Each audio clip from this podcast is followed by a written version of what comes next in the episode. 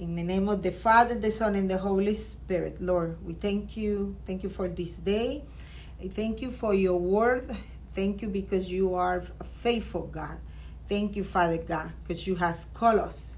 You choose us to celebrate you, to be prepared uh, for your second coming, to prepare the world for the second coming, and you have entrusting us with the word of God, so we may be uh, preachers of your word, teachers of your word, and we may encourage one another um, to stay faithful and to remember your words.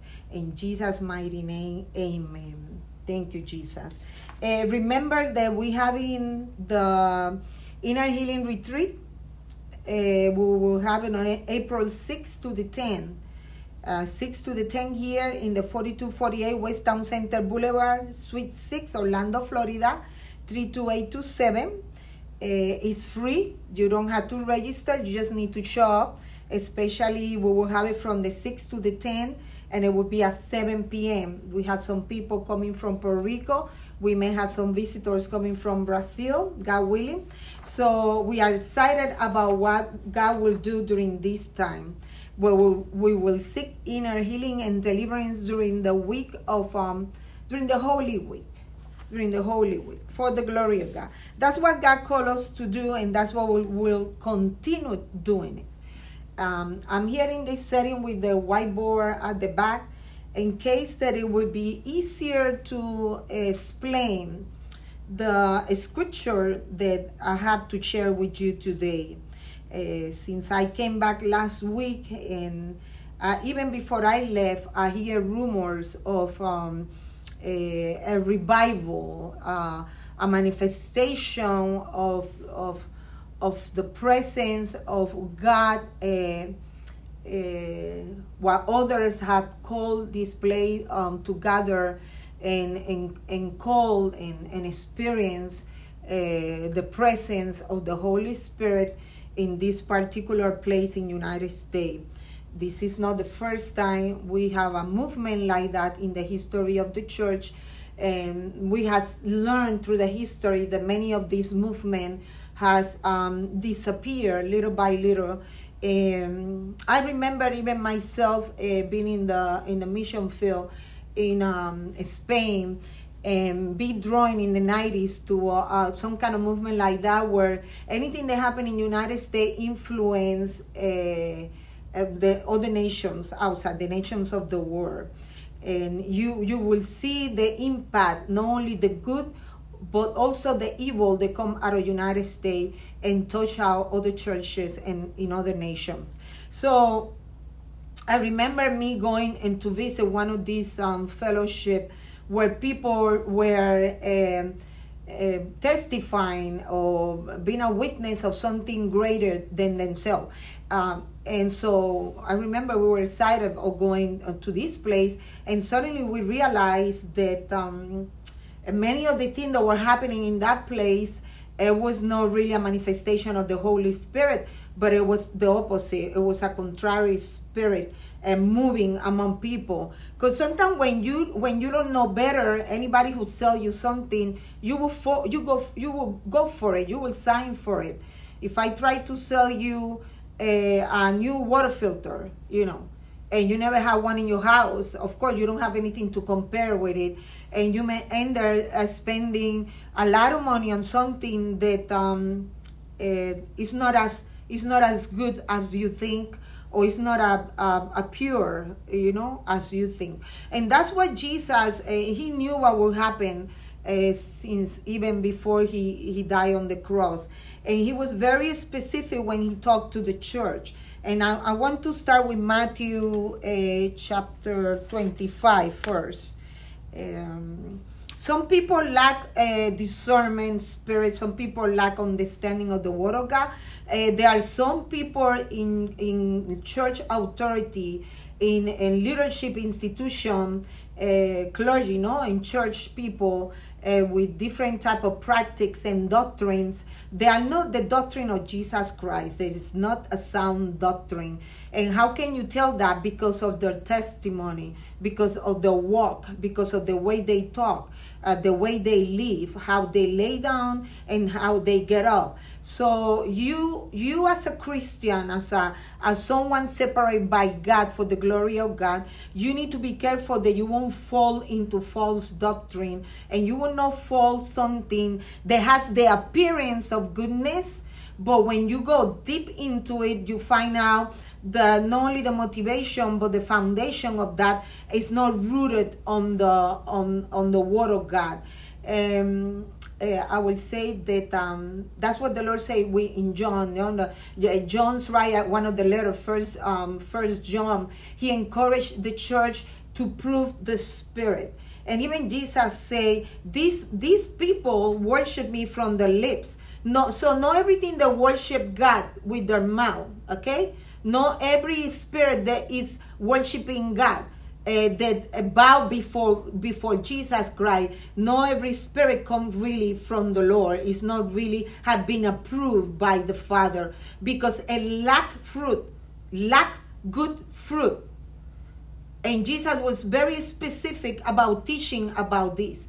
We could not uh, have good fruit and evil fruit coming out of us. If evil fruits are coming out of us, that means we are infected we need to be healed and we need to be delivered. So let me be a little bit more um, into the target. Uh, let me see. Oh, no. Matthew chapter 25. Jesus left and was going away from the temple when his disciple came to him to call his attention to his building. Yet he said, You may well look at all the. I tell you, not a single stone here would be left in its place. Every one of them will be thrown down.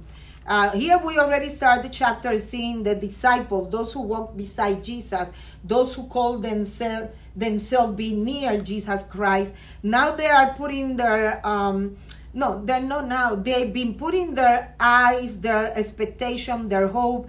They're being placing their faith in the wrong thing, and they tried to lead Jesus' attention to the temple that was built by Solomon. And he already telling them it won't happen that way. Actually, that was the second temple. I think the first one was destroyed. So um, Jesus is telling them, you know what, things are not going to be the way you're thinking, and do not put your eyes in things that belongs to the man, because it will be destroyed. And he compared himself to that destruction. So later we see in, in chapter um, verse 3 or chapter 24, as Jesus sat on the Mount of Olives, the disciples came to him in private. Tell us what all this will be, they asked, because Jesus talked about a destru- destruction of a temple. And, um, and what will happen to show that is the time for you coming and the end of the age. And this is complicated because the disciples are missing, uh, there are three questions, three different times in one question. First, he, they say, Tell us when this will be. First, what will happen to show that is the time? And then for your coming, which is different than the time that the temple was destroyed, and the end of the age, and the end of the age, which is final judgment. So it's, it's like a one. The question is complex. Is it's, it had three three main answers in, in one question. So Jesus answered, Watch out and do not let anyone fool you. Do not be a fool in the kingdom of God. Do not be a fool in the kingdom of God. Many men claiming to speak for me will come and say, I am the Messiah. Many of them will come and say, Here is Jesus. Jesus is in this place. I see the manifestation of Jesus. Here is the presence of Jesus. And Jesus say, and they will fool many people. Many people will be fooled. And believe me, they move fast. in a blink of an eye, you have thousands of people in a place because they just hear something. You are going to hear the noise of battles close by and the news of battle far away. But do not be troubled such things must happen, but they do not mean that the end has come. So, wars and destruction, that doesn't mean it's the final day of judgment. Country will fight each other, Kingdoms will attack one another. There will be fam- famines, famines and earthquakes, sorry, everywhere. All these things are like the first pains of childbirth. This is just the beginning of what will happen, but it's not what it should be happening yet. That's very interesting. Then you will be arrested and handed over to be punished and to be put into death. That happened to the, actually to most of the Christians during that time. Everyone will hate you because of me. Many will give up their faith at that time. I wonder how many people are giving their faith today, no? They will betray one another and hate one another. There are people looking for a reason to hate you, looking for a reason to find a fault on you so they can dis- dismiss you and, and hate you and justify the evil they are inside them. Then many of the false prophets will appear and fool many people. We have been called to fool, to sorry, to prove the spirit we have been called to prove prophets, to prove movement, to prove anything that happened in the name of the Lord. Such will be the spread of evil that many people love will grow cold. The many people, the love of many people will grow cold, but whoever holds out to the end will be saved. And and this good news about the kingdom will be preached through all the world for a witness to all people, and then the end will come. It means that the only guarantee that we Christians have is that the, the word of God must be preached to all nations around the world. That's the only effective uh, principle that we have is that we must preach the word of God to all nations so the end will come after that but we have been called to prove. We have been called not to run when people say, There is Jesus, there is a movement, there is something happening over there. We have been called to be wise, to have wisdom, and do not accelerate our footstep. Do not go ahead of God and try to pretend that we know better than Jesus Himself. We need to be careful with what we hear because what we hear will be adding to us.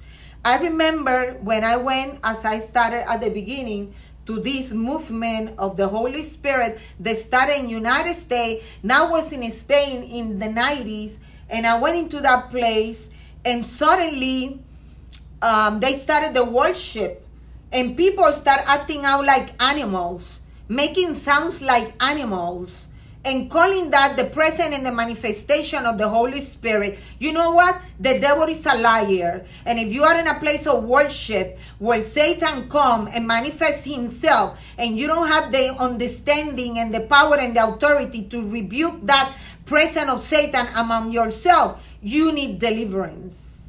Your church and your ministry need deliverance. God is a God of order. He knows when to start and he knows when to end. There is something, it's a keyword that we have when we go to uh, First John. Let's go to the letter of John, the first one.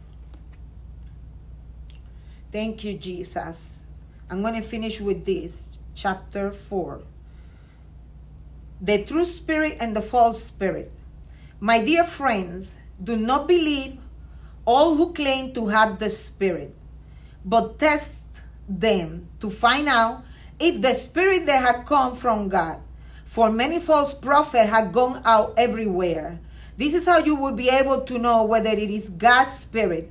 Anyone who acknowledges that Jesus Christ came as a human being had the Spirit who comes from God. But anyone who denies this about Jesus do not have the Spirit from God. The spirit that he has is from the enemy of Christ. You hear that it will come and how is now now it is here in the in the world already. Now, let's go back again uh, to verse uh, 2. This is how you will be able to know whether it is God's Spirit.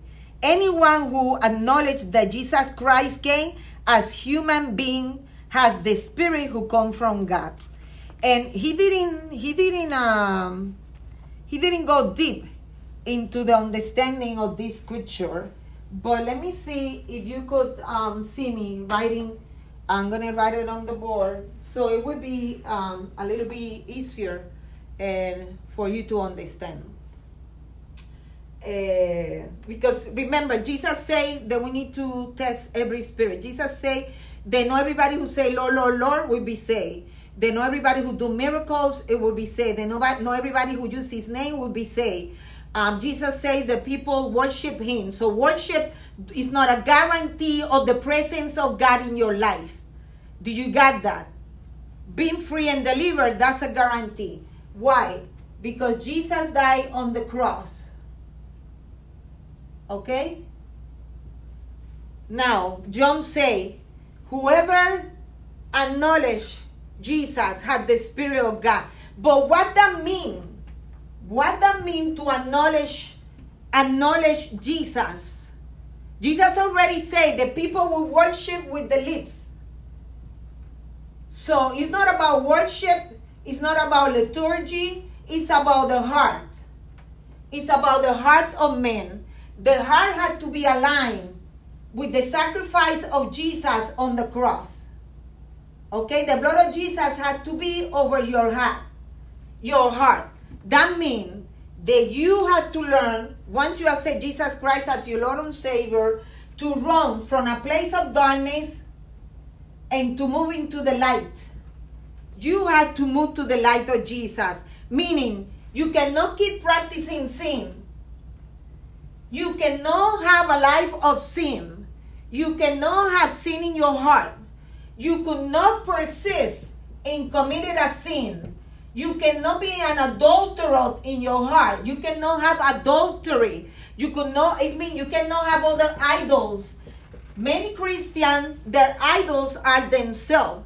They worship themselves more than God. Many of these movements, they worship a lot, they are based on idolatry. They worship themselves and what they believe, their own belief system, what they believe. They have problem with false identity. They don't know who they are, not only in the spirit, but also as a human being. They have choose to corrupt their mind, their heart, their spirit. They corrupt the word of God. They have a corrupted doctrine back in their churches. They're very confused. And now they all come together to gather together to come to worship who they are worshiping. Are you worshiping God or you worshiping yourself? Be careful. Be careful. Be careful for you to follow false doctrine. In another word, you cannot follow your own church. You cannot follow your own pastor. But you want to follow something that you think it had the appearance of being a movement from God. Watch out. Be careful. May the Lord be with you. And this is um, the first podcast in English. Today is Tuesday, so English podcast. We share this podcast especially on the page of LinkedIn. We have a lot of people from overseas following us. So God bless you. Today's Wednesday. Uh, Thursday we had the Spanish podcast where we will record for the Spanish speaking people. Please share this video with people who speak English. May the Lord bless you, the peace of God with you. I'll see you Thursday. Bye bye. God bless you.